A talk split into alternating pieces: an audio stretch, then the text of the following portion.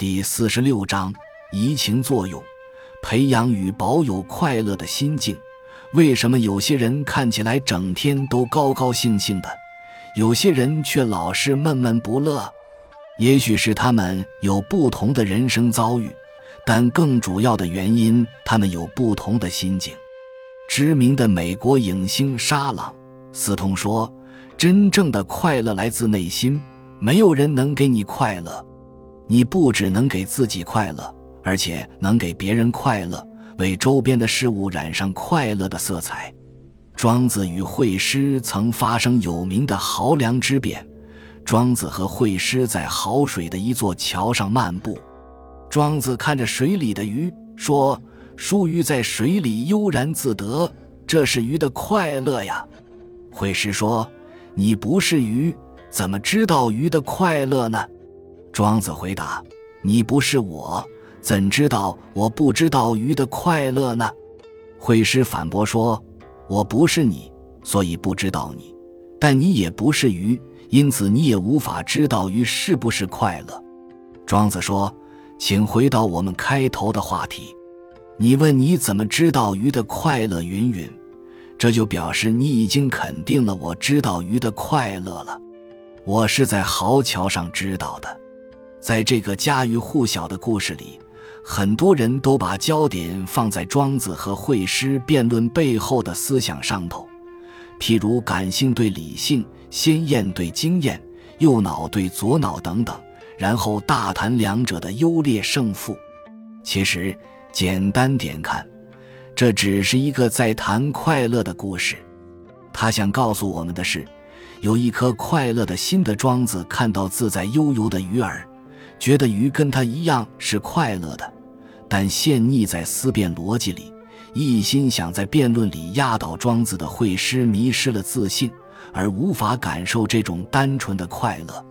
有人将庄子的能感受到鱼的快乐称为移情作用，在所有的情绪中，快乐是最能产生移情作用，也最具有正面效果的情绪。内心快乐的人。看什么东西都是快乐的，各种情境也都可以成为他快乐泉源。在一九八一年美国职棒大联盟的例行赛期间，由拉苏达领军的洛杉矶道奇队惨败于休斯顿太空人队之手。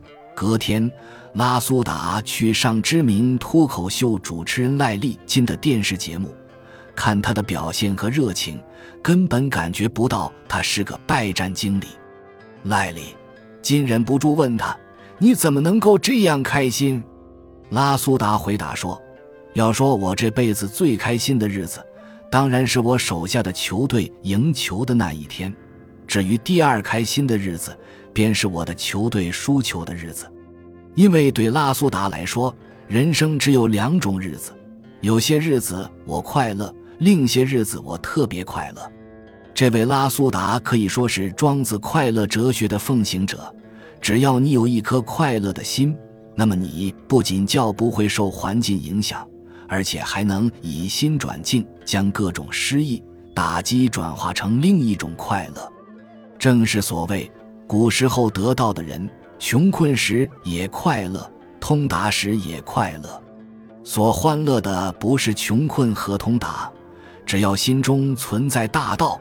那么困穷通达就好像寒暑风雨的循序变化，所以许由能自娱于颍阳水边，贡伯可自得于秋守山上。就像寒暑风雨只是自然的不同面貌，人生的贵贱穷达，尘世的起伏转折，也只是心中快乐的不同面貌。心情快乐，则事事合意，人生也就跟着得意。